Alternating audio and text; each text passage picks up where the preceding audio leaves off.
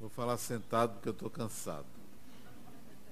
E se a gente está cansado, a gente se senta, né?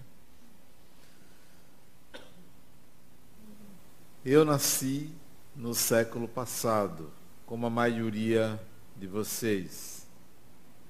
Nasci na metade do século passado, em 1955. Então, estou vivendo um novo século, uma nova ordem de ideias. É possível perceber grandes diferenças no pensar do século passado, sobretudo a época em que eu nasci, do presente século. Não me refiro à tecnologia, não me refiro à cultura, mas o modo de pensar, a formação da ideia, a liberdade de criar formas pensamento absolutamente diferentes do que era possível na metade do século passado. Que dirá outras épocas mais atrás. O mínimo, mínimo senso crítico nos levará ao entendimento de que estamos vivendo novos tempos, numa nova era, e que talvez isso não seja privilégio do século passado para o século atual, que muito provavelmente isso também foi visto em outras épocas, a passagem do século XVIII para o século XIX, do século XVII para o século XVIII. Então, não é novidade que de tempos em tempos assistamos a essas mudanças no pensar, no modo de conceber, na maneira de entender a realidade.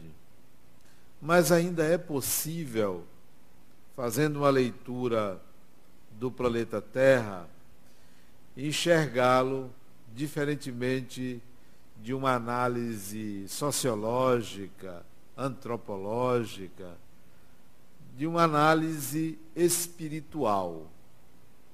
O que seria uma análise espiritual? do olhar do Espírito sobre o que, que acontece neste planeta. Na atualidade, ainda existem países, ainda existem diferentes culturas,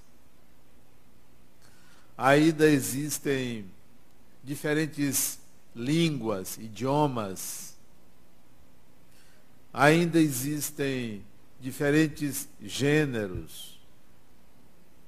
E eu digo ainda, não por achar que isto irá se acabar, apenas para colocar que a humanidade é assim, que há diferentes culturas, que há diferentes gêneros, que há diferentes idiomas, para que enxerguemos a diversidade que é a natureza do espírito, a natureza humana. A essência não é a aparência, a essência produz a aparência. A aparência não é a essência, sequer nos oferece a totalidade de um aspecto da essência. A aparência é uma manifestação possível, compreensível dentro de um contexto, de uma época.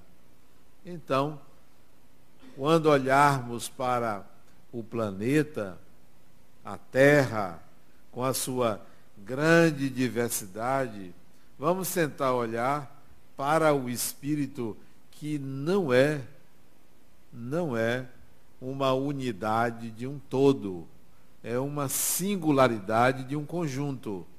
O que quer dizer que é um conjunto que não contém os mesmos elementos. É um conjunto que apresenta uma quantidade de diversidade de elementos. Se tivermos esse olhar do Espírito sobre a Terra, vamos entender que a natureza humana é algo incompreensível em si, compreensível quando pensamos que somos iguais. Aí nós pensamos de uma forma compreensível. Mas, se formos entender que espírito é uma singularidade, portanto, algo único, cada ser é único, fica difícil entender do que estamos falando. O que é isto? O que é essa diversidade? A unidade é uma tentativa de compreensão do humano, de entendimento do humano.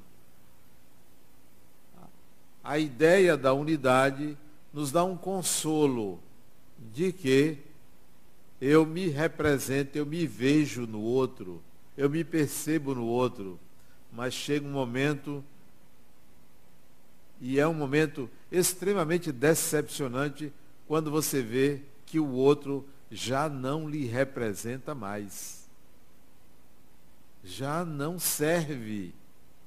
Não, eu não sou igual a você.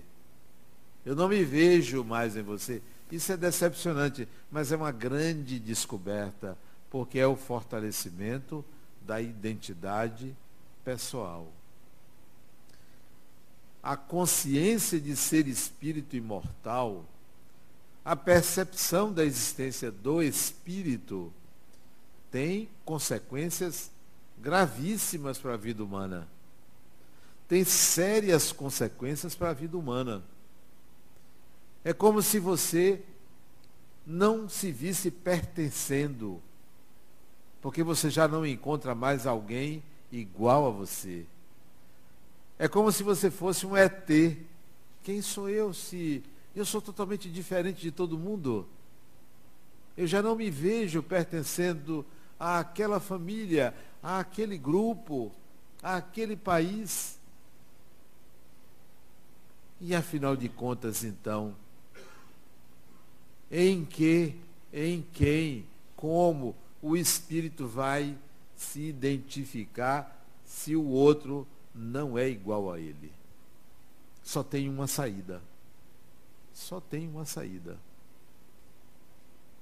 E não é agora, não é com práticas meditativas, não é com orações, não é com autoajuda, não é com terapias, não é com passes que isso vai ser alcançado.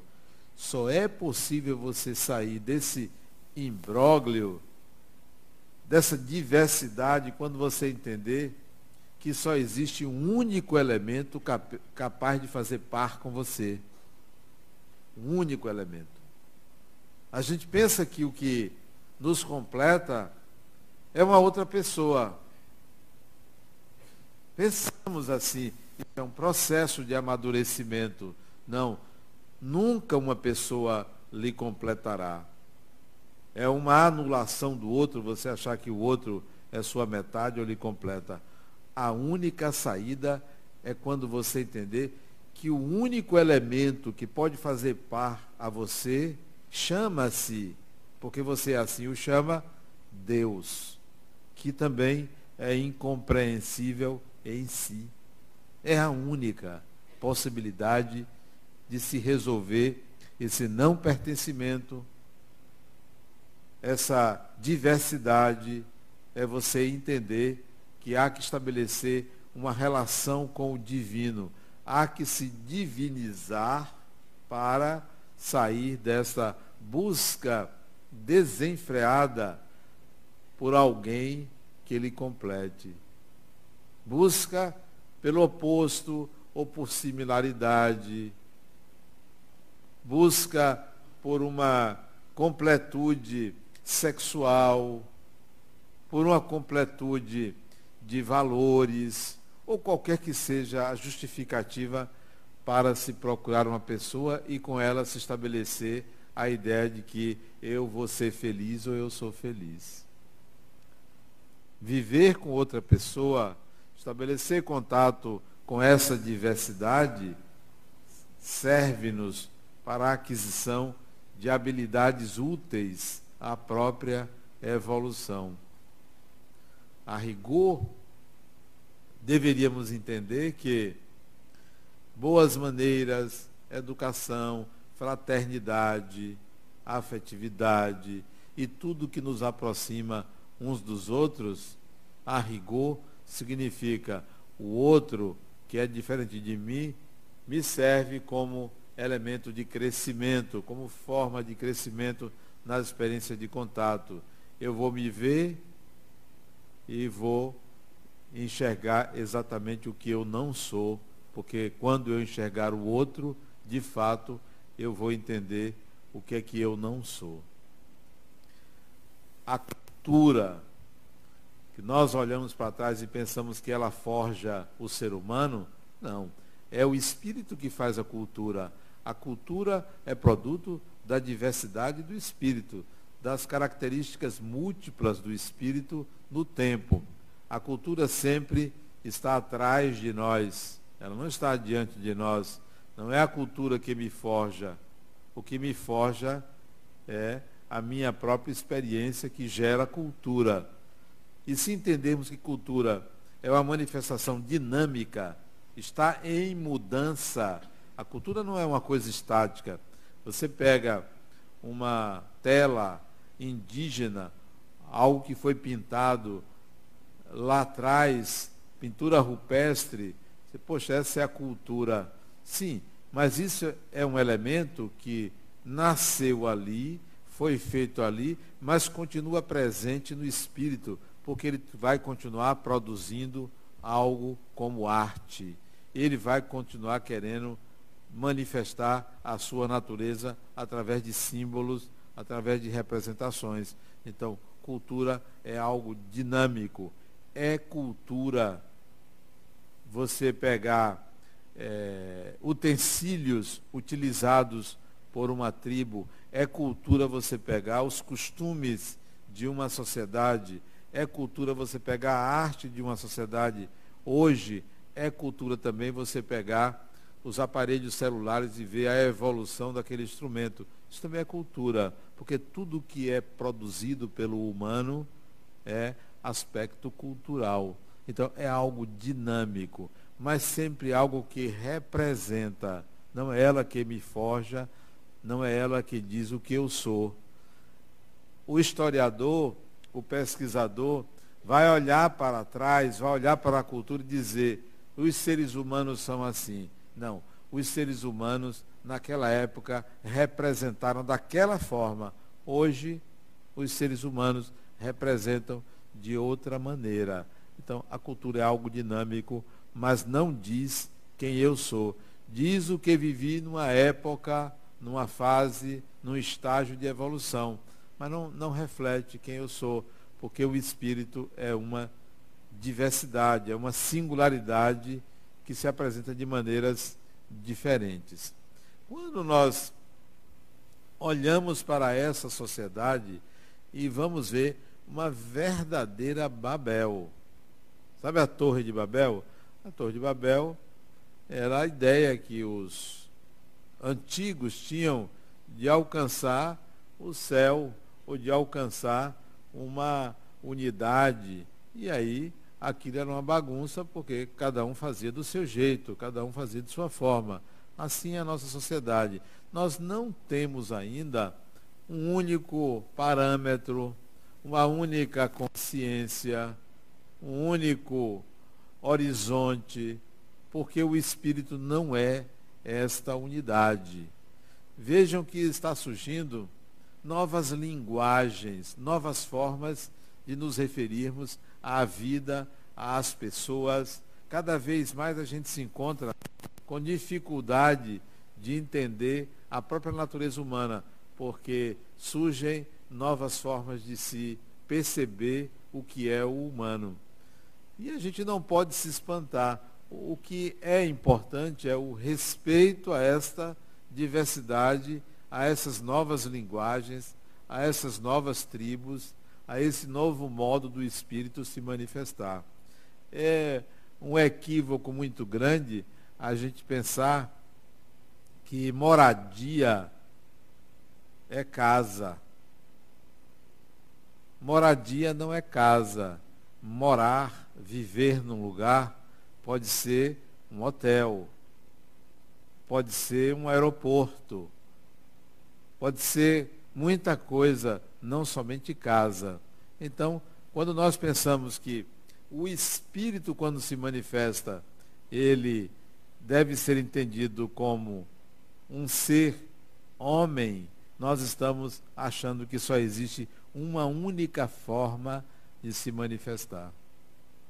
Quando achamos que a manifestação do Espírito é ser mulher, nós estamos encontrando uma única maneira de se manifestar, sem entender que aparência, manifestação, matéria, corpo físico é uma representação possível de uma época, de um momento, de um estado, de um estágio de evolução do que é o espírito. Não me pergunte como é a aparência do espírito, porque eu não sei.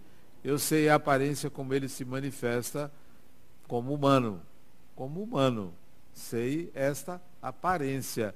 Mas não sei o que é, como é. Acho que não tem forma. Acho que é algo tão incompreensível que é difícil você entender se você não enxergar a forma. Se você não enxergar a aparência com que ele se manifesta. Uma certa vez, eu atendendo uma pessoa, ela é, tinha um, uma problemática interessante. Ela manifestava três personalidades diferentes além da dela. Ela passava um tempo que ela era um personagem. E esse personagem fazia um bocado de coisa na vida dela. Ela, mulher, e ele gostava de usar roupas masculinas. Então ela usava roupas masculinas. Ele era gastador, ela sempre foi econômica. E naquele período o cartão de crédito dela ia lá para o vermelho. Né? Ele gostava de beber, ela não bebe. Ele gostava de beber, ele bebia. Então atrapalhava um pouco a vida dela. E quando ele saía, ela gostava. E ele passava três, quatro, cinco meses assumindo o corpo dela. O outro personagem era muito infantil, muito infantil, quase uma criança. Ela ficava boba, ela não conseguia trabalhar, teve que pegar licença do trabalho, porque ela ficava muito boba porque era uma criança. E passava um bom tempo usando o corpo dela. E tinha um terceiro, que era um sujeito meio autoritário, é, gostava de, de colocar ela em situações desagradáveis. É, ela, ela se via em situações, quase foi presa uma vez por causa dele. Era um problema sério. Isso durante anos. Ela veio a mim, eu naturalmente enxerguei a possibilidade de serem espíritos. Ela, psiquiatricamente, era tida como alguém que tinha múltiplas personalidades. Quando não psicótica. Esquizofrênica não era por causa da idade, ela era bem jovem. E eu pedi a ela que. Perguntei a ela se ela via aquelas pessoas. Não, não são pessoas, Adenauer. São vozes na minha cabeça. Mas se são vozes, vozes vêm de pessoas. Como são essas pessoas? Não sei. Eu disse, então vamos enxergar as pessoas por detrás das vozes. Então, olha a questão. Você tem a aparência, a aparência sonora, um som, uma voz, na mente dela. Vamos transformar essa aparência em outra aparência, trazer a imagem. E a partir de certas perguntas, exercícios, nós conseguimos plasmar na retina dela a imagem de uma das vozes e ela me descreveu como era aquela pessoa. Como era. Descreveu o gastador, como era. Descreveu a fisionomia. Até aí vocês podem pensar assim, ah, eu, você está vendo o espírito. Não, eu estou vendo novamente uma aparência, porque enxergar o espírito é prerrogativa do divino.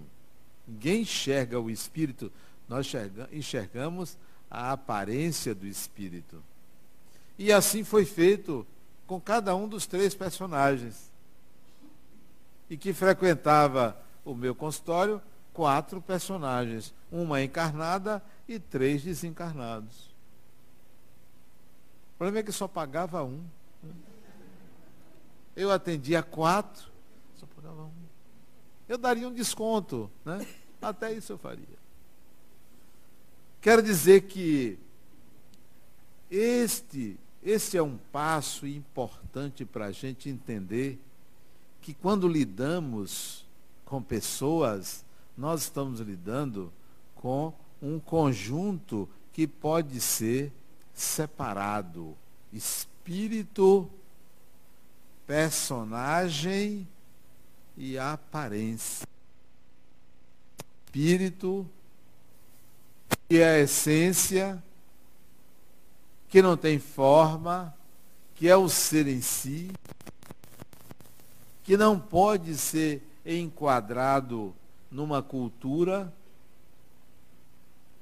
O personagem, portanto, que tem uma personalidade, que tem um modo característico de ser,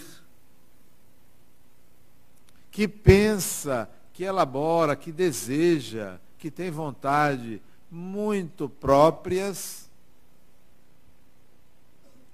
que vive no mundo de acordo com esse modo, ou esse conjunto de modos de ser, e tem o corpo, que é lá o final da cadeia, que é a aparência.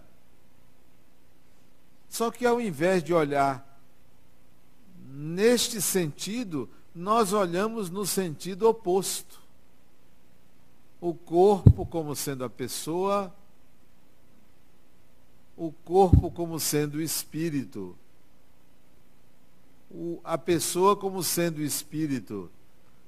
Nós não temos acesso ao espírito, muito mal à pessoa, à personalidade. Só aí na personalidade você tem uma gradação muito grande de possibilidades. Já disse outro dia, nunca encontrei uma pessoa igual a outra no modo de ser. Agora, vestido de calça jeans, com o cabelo assim o assado, você encontra muita gente. Muita gente se vestindo igual, com aparência semelhante, gêmeos, pessoas muito parecidas, mas a personalidade inigualável, impossível, mesma personalidade. Por mais que você imite uma pessoa, você vai sempre encontrar diferenças profundas em cada pessoa. Ora, se é assim, por que, que eu vou definir as pessoas como homens ou como mulheres, ou como gays, ou como lésbicas, ou como isso, ou como aquilo. São simplesmente espíritos. Funcionalmente, a depender de como a pessoa quer ser tratada, ou como ela se define, vou tratar dessa forma, porque vem do outro, o enquadre. Há muito tempo, antes de se falar em transgeneridade, o Espiritismo já tinha me oferecido isso, muito antes. Eu até brincava com um amigo meu, chamado que nós fazemos.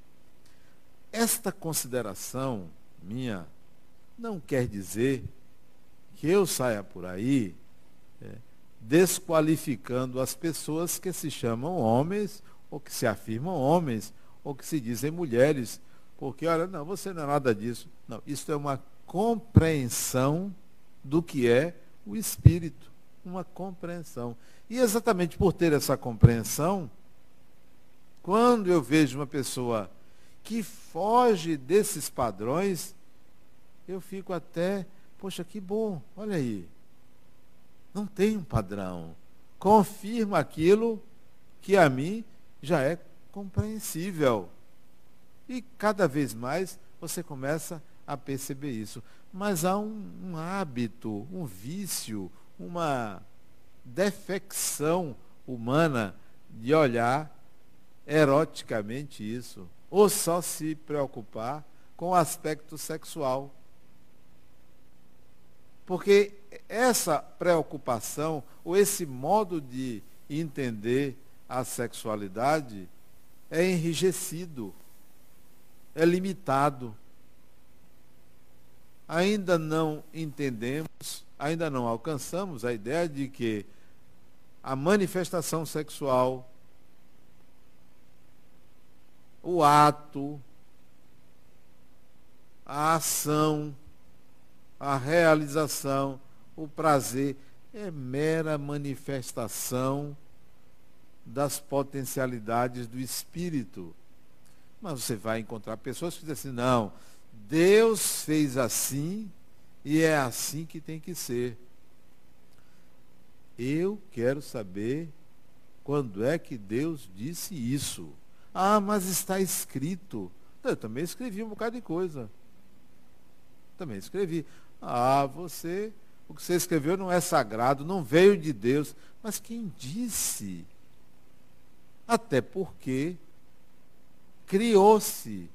Deus é uma criação humana.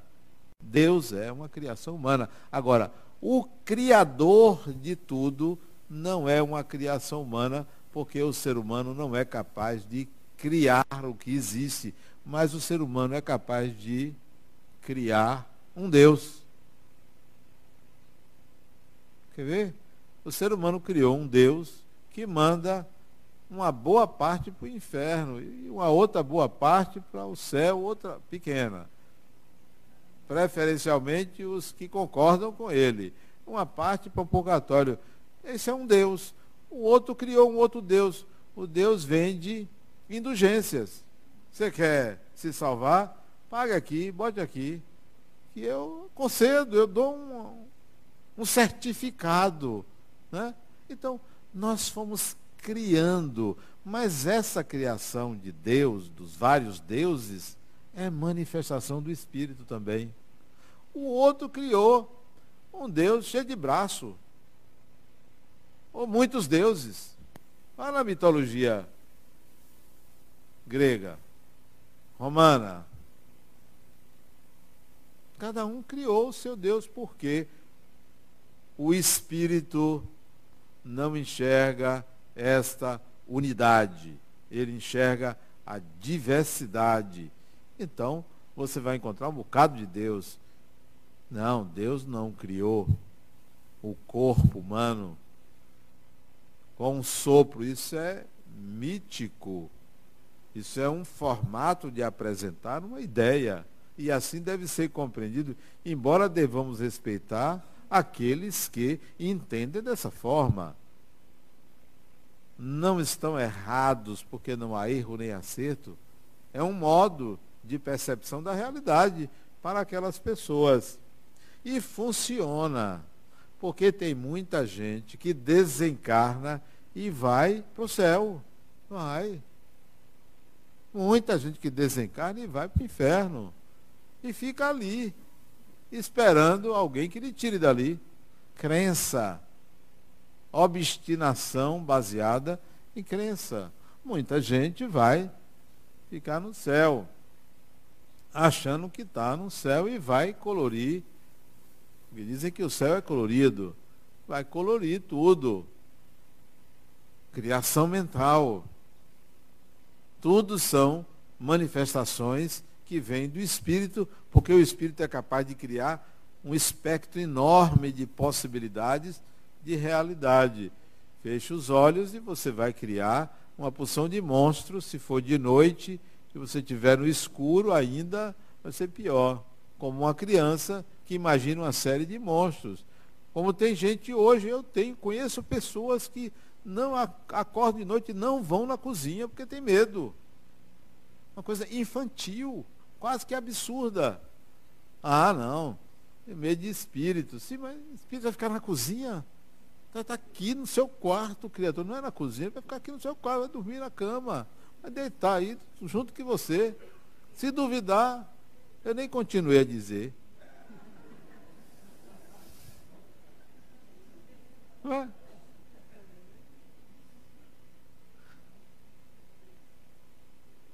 Uma, uma crença boba, absurda, mas a gente tem que respeitar.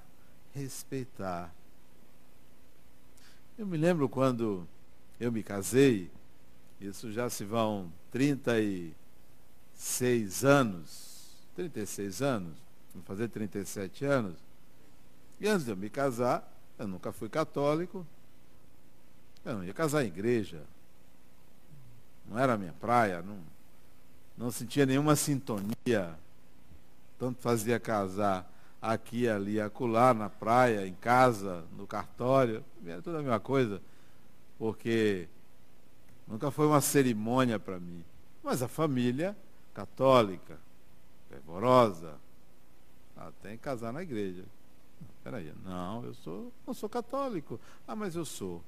Isso gerou um, um mal-estar muito grande, imagine. Um mal-estar muito grande. E eu tranquilo, quem ia casar era eu. Era pegar ou largar. Né? Ou, né? Tinha um quilômetro de pretendentes, então estava muito preocupado com isso, não. Digo, olha, vamos fazer o seguinte. Eu posso até me casar na igreja. Não é para ir lá? Eu vou. Não. Agora, nossos filhos, quando tivermos, não serão batizados. Ah, isso aí foi igual uma bomba atômica. Ah, vai, não vai, vai, não vai. De quem é o filho? De quem é? É seu? É. Ah, sogro, sogro, tio, tia. Ei, parece um, uma chuva de meteoro em cima de mim. E eu, tranquilo. A futura estava entre futura ou defunta. Porque ali estava o divisor de águas. Ou de duas uma. Ou caso da igreja eles não serão batizados, ou não caso da igreja, e poderão ser batizados. O que é que escolheram? Casar na igreja. Nascer os filhos. Não vai batizar, não? De jeito nenhum. E se batizar, na minha ausência, aí. Mera convenção. Mera convenção. Tenho três filhos, nenhum foi batizado. Nenhum. Se quiser, e eu dizia a ele, se vocês quiserem, pode batizar. Isso já não é um, uma questão minha. Determino até uma certa idade. Depois que tem discernimento, e se sua mãe convencer, pode batizar. Nenhum quis. Convenções. Respeitemos as convenções, mas ninguém pode nos obrigar, porque nós não estamos sujeitos a um Deus que não acreditamos. Nunca acreditei num Deus que me punisse. Sai, vai de reto, sai. Nada. Me punir por quê? Porque eu errei? Quem mandou você me fazer? Aguente. Aguente.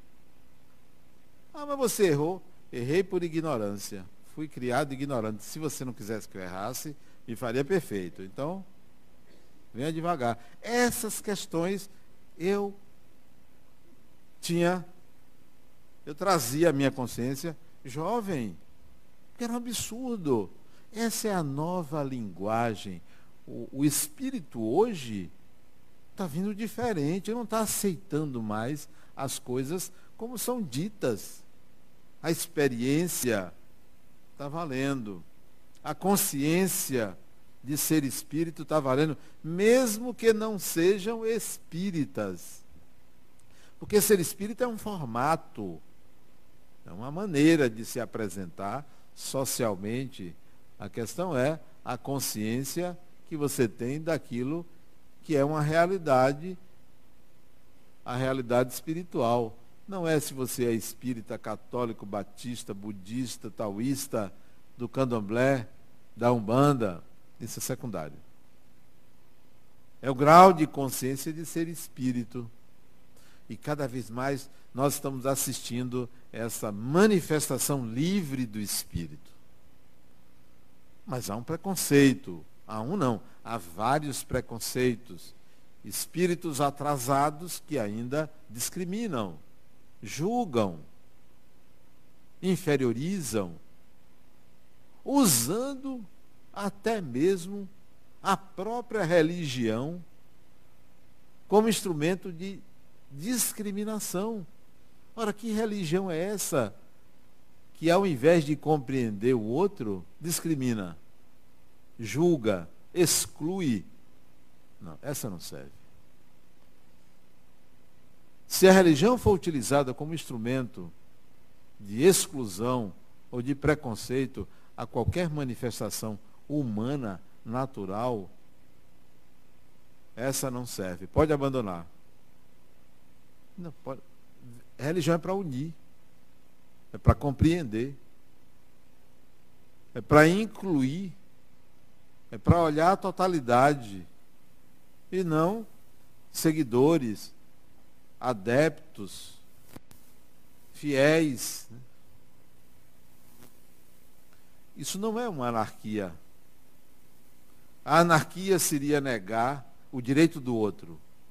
Aí é anarquia. O outro tem direito. Eu não posso invadir o direito do outro. Eu não posso impor a minha verdade ao outro. Eu tenho que respeitar o outro. O limite, o seu limite vai até onde inicia o direito do outro. O Espiritismo é uma doutrina fantástica, porque se o olhar é do espírito para a matéria, isso tem que ser respeitado. Esses dias eu recebi um, um e-mail que a pessoa me criticava. Bom, tem todo o direito, né?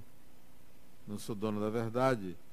Mas o e-mail diz assim: o livro dos espíritos diz que o espírito nasce com o corpo e tem que respeitar aquele corpo. Eu não me lembro do que está escrito, porque tem muita coisa escrita. Pode ser até que esteja, eu nem me dei ao trabalho de ir procurar. Mas eu aceitei que realmente estava assim no livro dos Espíritos. Disse, olha, que esteja, mas não se esqueça que o Espírito é livre. É livre. É livre para decidir o que, que ele quer para o seu corpo, desde que não fira o direito do outro. Eu não posso dizer para você, você tem que mudar seu corpo, você não pode usar uma tatuagem, você não pode cortar o seu cabelo. Não posso fazer isso. Agora, com o meu, eu posso. Eu posso mudar, eu posso pintar de amarelo, vermelho, cor de rosa, azul. Posso tirar daqui, botar ali. O corpo é meu. A quem pertence o corpo? Ao Estado? Não. O corpo pertence ao Espírito. Ele que decide. E os outros têm que respeitar. É, é uma questão, questão de respeito. Isso se depreende do Espiritismo. Isso eu não aprendi porque é bonito, porque é politicamente correto. Não.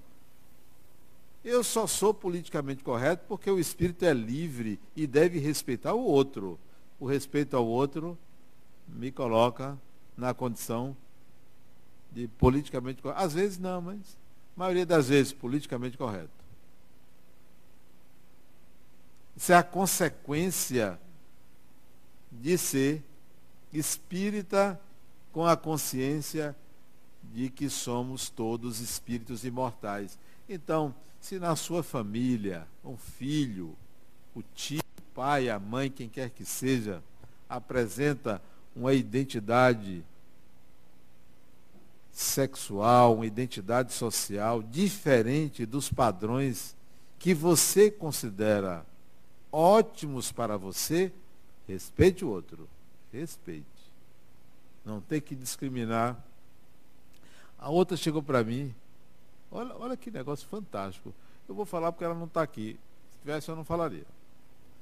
Denauer, você que foi terapeuta de meu filho, ele é gay ou não é?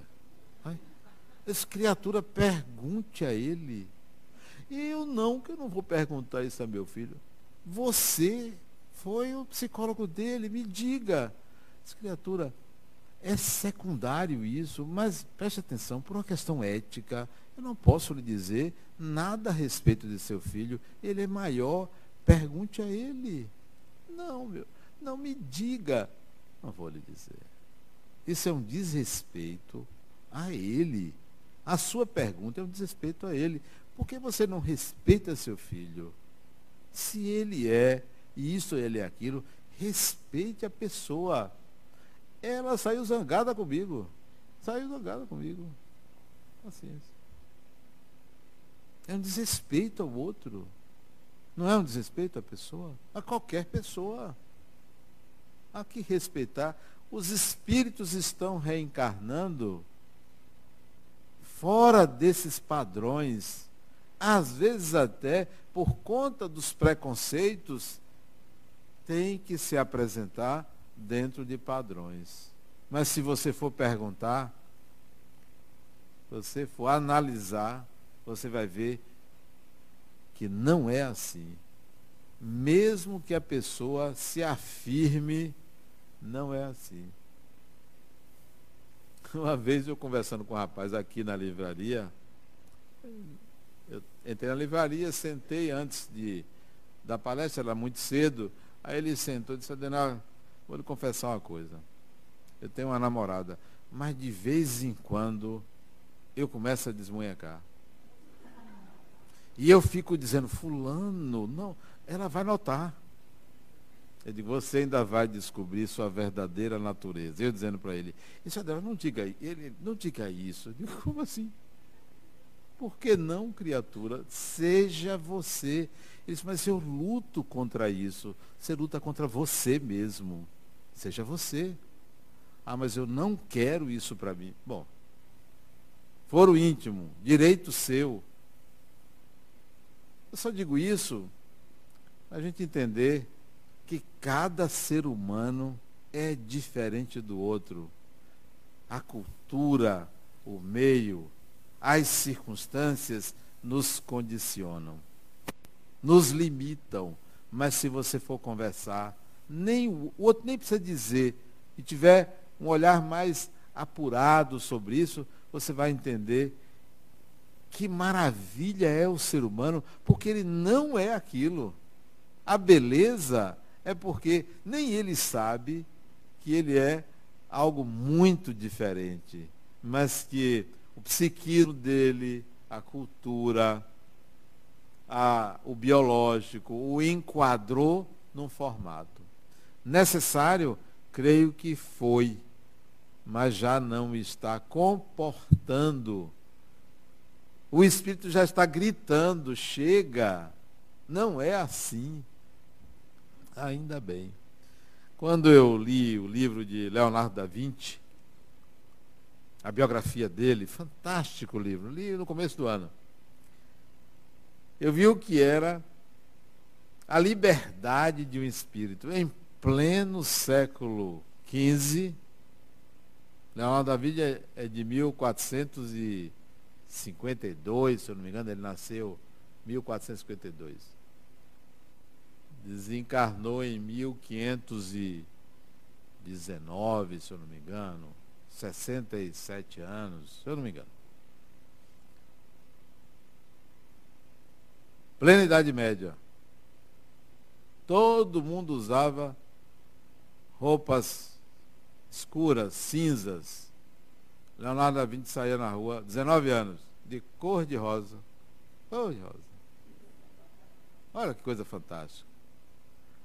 Tem mais, ninguém criticava ele, porque ele era querido pelos mais subalternos aos reis.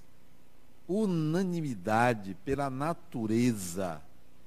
E andava, passeava, cor rosa, vermelho, amarelo, azul, tudo colorido. E ninguém dizia nada, porque era querido. Se não fosse, seria preso. Você já via aí, naquele século, a liberdade daquele espírito de ser ele mesmo, independentemente do que falavam.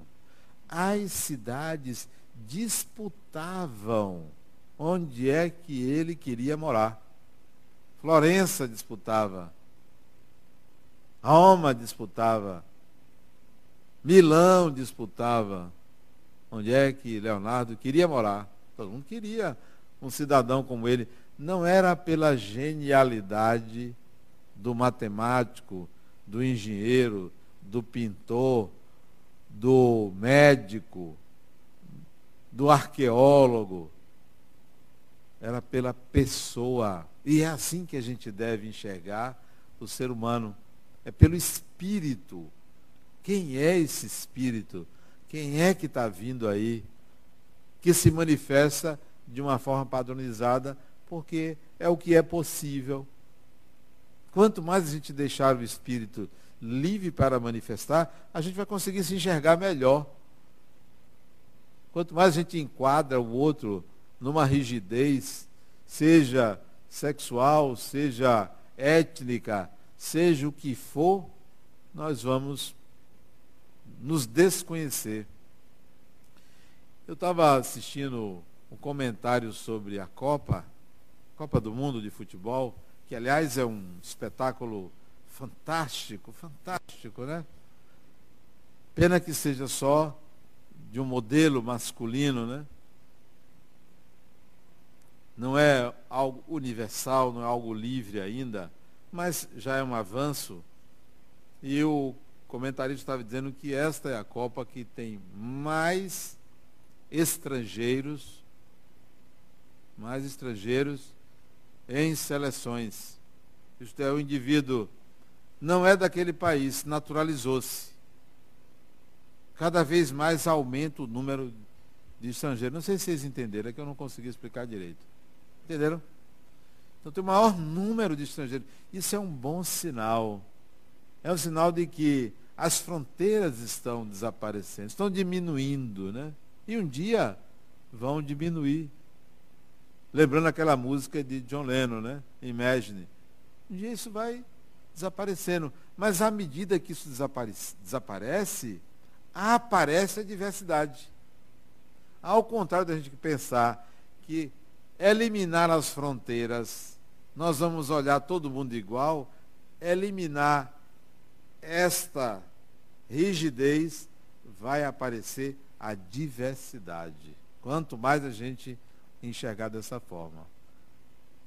Essa é a razão porque o Espiritismo é uma doutrina fantástica, porque me fez olhar do espírito para a matéria e não da matéria para o espírito. Muita paz.